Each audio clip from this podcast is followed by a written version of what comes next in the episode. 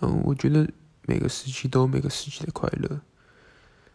所以我可能会说现在最快乐。对，因为我觉得我觉得讲过去的回忆的话，会有点过度美化那个回忆，所以我讲现在比较快乐好了。那现在快乐点就是说，慢慢的从